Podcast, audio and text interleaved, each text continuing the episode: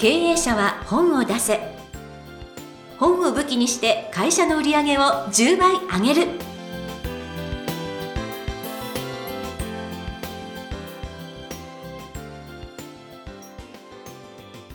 皆さんこんにちは。坂田陽子です。経営者は本を出せ。本を武器にして会社の売り上げを10倍上げる。ジャイアン今回もよろしくお願いいたします。はい、よろしくお願いします。ジャイアンはなんと毎月この日本全国津々浦々浦々なんですが、はい。毎月1件旅行してるんですって。あの、車でね、すごい、はい、あんまり言わないんですけど、このコロナ禍で、お前何やってるんだって言われそうなんで、あんまり言わないんですけやど、まあね。だから、あの、山形行って、はい。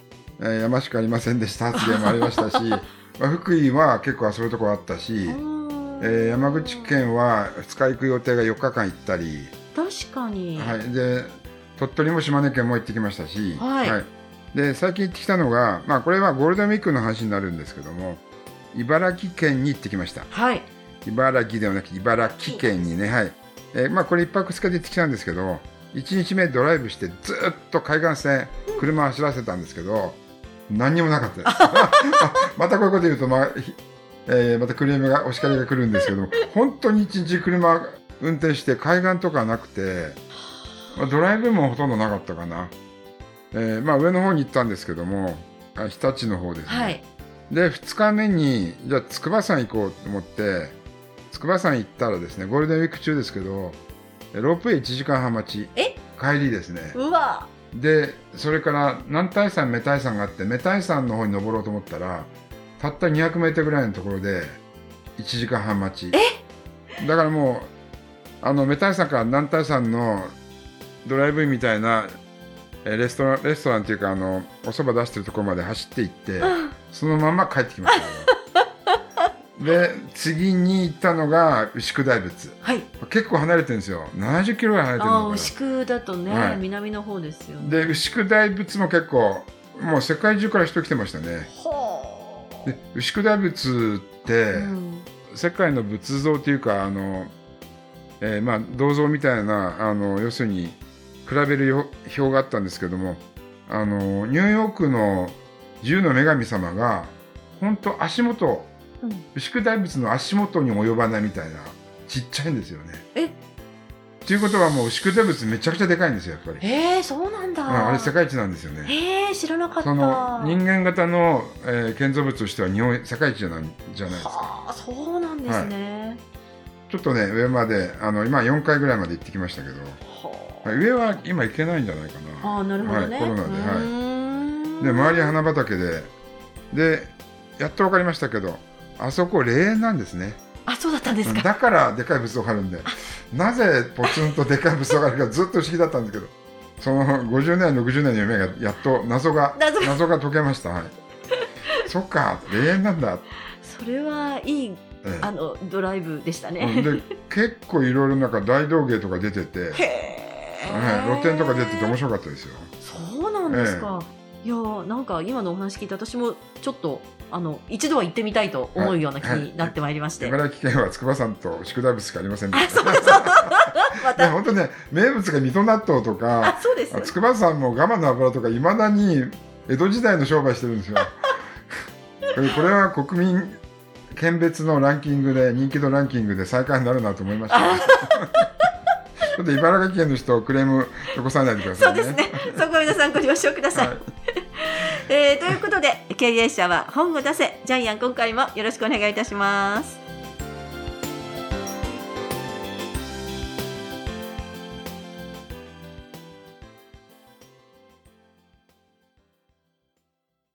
続きましては、ジャイアンおすすめのビジネス書を紹介するコーナーです。このコーナーでは、ジャイアンが出版プロデュースをした本を中心に、本を出したい経営者の皆さんに読んでもらいたいというビジネス書をご紹介しています。ジャイアン、今回の一冊はどちらでしょうか？はい、えー人生を変えるのに修行はいらない。著者は、相葉信明さん、お坊さんです。はい。えーちなみに、相葉さんはですね、えーミス日本酒グランプリの創業者で、えー実際に日本中のですね、農林水産省みたいな、えー省庁から、まあ、協賛したりですね、えー協力を受けてですね、あの、ミス日本酒を毎年大会をしています。うん。はい。ジャイアンも去年、審査員として行ってきました素。晴らしい。はいで、えー本人はお坊さんです。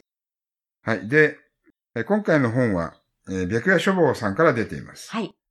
じゃあ、相葉さんのプロフィールを読んでください。はい。えー、相葉信明さん、まあ、僧侶であり、ブッダクラブの代表、そして一般社団法人ミス日本史の代表理事でいらっしゃいます。愛知県名古屋市出身、浄土真宗大谷派である名古屋大谷高校をご卒業。二十歳で独立起業されて、いろんな職業をされたんですけれども、10年経ちまして事業を整理。そしてヨーロッパを中心に、世界中を旅する中で、時代が変化しても自然淘汰されないあり方を仏教に見出しました。現在は誰でもすぐに得度ができる活動を推進中ということです。はい。で、まあ、このポッドキャストが始まる前に、えっ、と、ヨコさんとちょっとお話ししたんですけども、えタイトルね、はい。えー転職するならお坊さんっ そう。ていうタイトルが売れたんじゃないのって言われて、ジャイアン、あ、それめっちゃいいと思ったんですよね。はい。これなんか読んでてこの本はそうです。実はですね、あの、えー現世でのいろいろな悩み解決の方になってるんですけど、後半は、えー誰でも得度できる、つまりお坊さんになれる章なんですね。はい。ですから、あの、まあ、ほとんどお金はかからないと思います。まあ、会費制なのか。一番最後にですね、QR コードがありますので、えー、ブッダクラブに入られる方は、えー皆さん全員お坊さんになれると思います。はい。はい。で、お坊さんの名刺って、重みがあるんですよね。そうです。はい。あのー経営者の、ものすごく大きな会社の経営者が来るパーティーでも、えーまあ普通に出版プロデューサーですって言うと、ちょっとうさんくさい名前で、うさんくさい目で見られてしまうんですけど、お坊さんの名刺出したらね、うんあ、お坊さんですかって、うん経営者全員、はーって言ってくれるんですよ、ね。はい。それぐらい価値があるんですようね。んお医者さんかお坊さんかというぐらい。はい。本当そうですよ。で、あの、著者の相葉さん、やっぱり小学生の時にいきなりいじめにあって、うん。クラス中から無視される。うん。で、理由がわからない。はいはい。で、結構ショックが大きくて、ずっと死ぬことばっかり考えてたんですよね。うん。はい。まあ、本人は死ななくてよかったって書いてありますから。はいまあ当たり前ですけど。もはい。で、結構そういうことがあって、それからおじさんが、ものすごく可愛がってもらったおじさんを自分が見とるんですよう。うね。ん。うん。えー、膵臓癌ですか？はい。えー自分が、あの、最後にそばに手を握った、そのん手を握ってる時におじさんが亡くなったんですよね。うん。えーそこからですね、えー死と向き合うことが人生を変えると思ってですね、得度するんですよね。はい。えー浄土真宗で得度をされて、はい。で、今回はこういう本を書く運びになったんですけども、うん。あの、やはりあの、仏の教えも受け取る側、えーそれぞれによって全部変わってくるので、まあ要するに応用が効くので、えーこの本は、まあ、相葉さんが仏教から学んだこと、自分の、えー自分自身の中を通してですね、えー死と向き合うことが書かれています。はい。。はいい。で、うん。人間って死ぬ直前に後悔するのが、やっぱり冒険すればよかったはい。やらなかったことを後悔するんですよね。ジョブスも実はスタンフォード大学の卒業式で、うん。えー今日最後の日だと思って生きようって言ってますけども、はい。この時、えージョブスも膵臓癌で、多分自分の命が限られてると思ってたんでしょうね。ええ。はい。えーということでですね、仏教っていうのは今救われるための、救われるための教えで、悩みや苦しみから解放されるんだけども、うん。でも、お釈迦様は、現世は苦しいよって言ってるんですよね。うん生きてるだけで修行というね。そうです。んはい。で、まあ、まあ、浄土真宗の教えなんですけども、まあ、親鸞ですね、開祖は。はい。えーで、本の中に書いてありますけども、一番、破天荒で一番、お坊さんらしくなかったのが、親鸞って書いてありますよね。これまたね、はい本当破天荒なんですよね、聞くとね。はい。結婚して子供いっぱい作ったりね。あと、お酒飲んだり肉食べたり。ねえ。はい。で、普通、平均寿命が30歳だった時代に、90年ぐらい生きてるんですよね。そうなんですよね。本当不思議ですよね。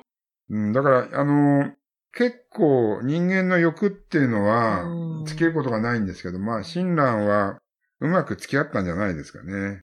いや、私はこの、やっぱり、手放した方が幸せになれるっていう、やっぱりその執着をなくす？ええ。えーなので、その欲も適度に、その、何かに執着しすぎない適度な欲を持ってると、そうそう なんか長生きするのかなと思っちゃいました。全部手放すのはできないけども、少し手放すのはできるので、少し心は軽くなっていきますよね。はい。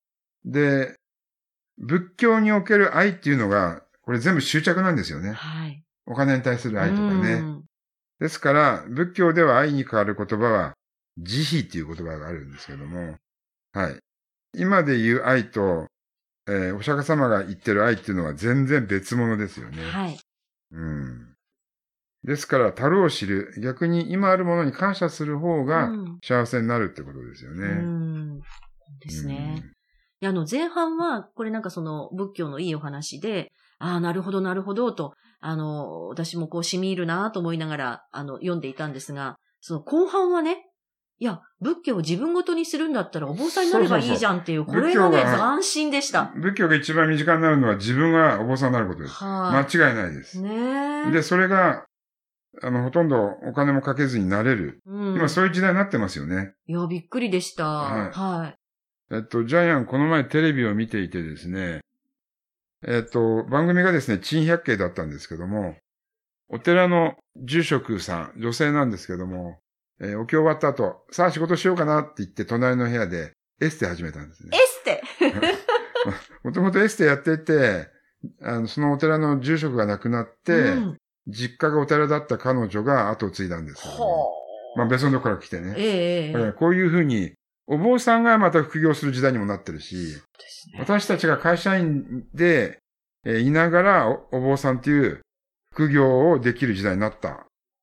これがまた今の時代ですよね。いや、なんかエステティシャンが、そんなお坊さんだったらなんかありがたい感じになりますよね。そうそうそう体もわかんないけど光ってくるとか、うんなんか、なんか、そんな感じがしてきます。やってくれたおおばあちゃんありがたいって言あってまははそれもおばあちゃまみたいな。へえ。いやいや、だからこれを本、この本を読んでですね、私、あの、ちょっと、仏門を叩いてみようかと思ってしまいました。はい。はい。じゃあ、ジャイアンも将来お坊さんになる可能性もあるんで、はい皆さんちょっとお互い肩書きに。はい。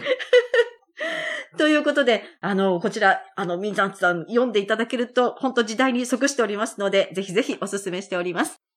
え今回の一冊、人生を変えるのに修行はいらない、相葉信明さんの一冊でした。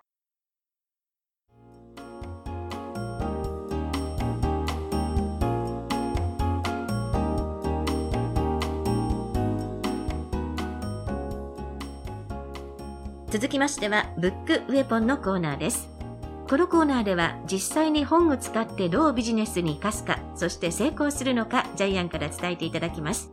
今回のテーマ、お願いいたします。はい、えー経営者は得度しよう。一言言うにしても、経営者が言う一言とお坊さんが言う一言は重みが全然違うんですよね。えー例えば、深酒するなっていうふうに経営者が言っても社員は聞かないんですけども、お坊さんが、えー深酒するなって同じことを言っても、えーバックボーンがあるので、はい。お釈迦様が言ってることと同じなので、えーみんな社員は聞いちゃうんですよね。えーそうなのかっていうふうに。ですから、えー同じ一言でも言う人によっては馬鹿にされるし、言う人によっては尊敬される。ですから私、経営者は言葉の重みを出すためにも、まあ全員とは言いませんけども、えー得度してお坊さんになるっていうのも一つの手ですよね。はい。で、お坊さんだったらね、えーどんな、えー上場企業の社長さんのパーティーに行ってもね、逆に尊敬されたりするわけなんで。うんはい。ということで、ぜひ人生の選択肢の一つに、得度するっていうのをですね、えー一つの夢を付け加えてください。はい。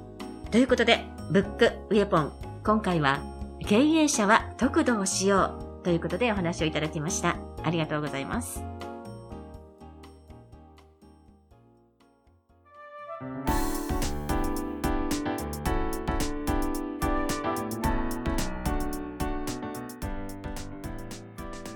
第70回経営者は本を出せいかがだったでしょうかこの番組ではジャイアンへの質問もお待ちしています本を出して売り上げを上げたい方は天才工場のホームページをぜひチェックしてみてくださいまたこの番組で質問を採用された方には抽選でジャイアンのサイン入りの本をプレゼントいたします。それではジャイアン、今週もありがとうございました。はい、えーそれでは経営者の皆さん、ぜひお坊さんになって、ジャイアンのところで本を書いてください。